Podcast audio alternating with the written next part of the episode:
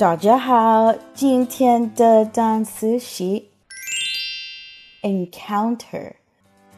I love watching videos of normal people encountering celebrities at stores. I just always hope one day I run into someone famous at the mall or something. Encounter. The word is encounter. Let us look closer at the verb encounter.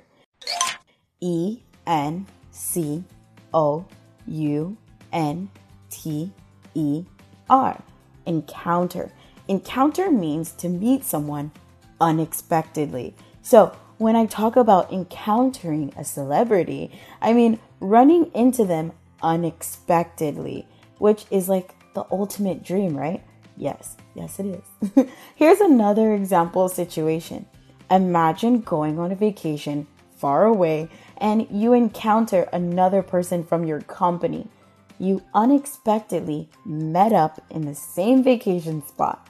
Let's look at some example sentences using the word encounter. Example 1 We didn't encounter anyone on the path we were hiking. Example 2 Maybe I will encounter the love of my life at the concert tomorrow. Example 3 I hope I don't encounter anyone I know today. Again, the word is to encounter. Have a great day, guys. Bye.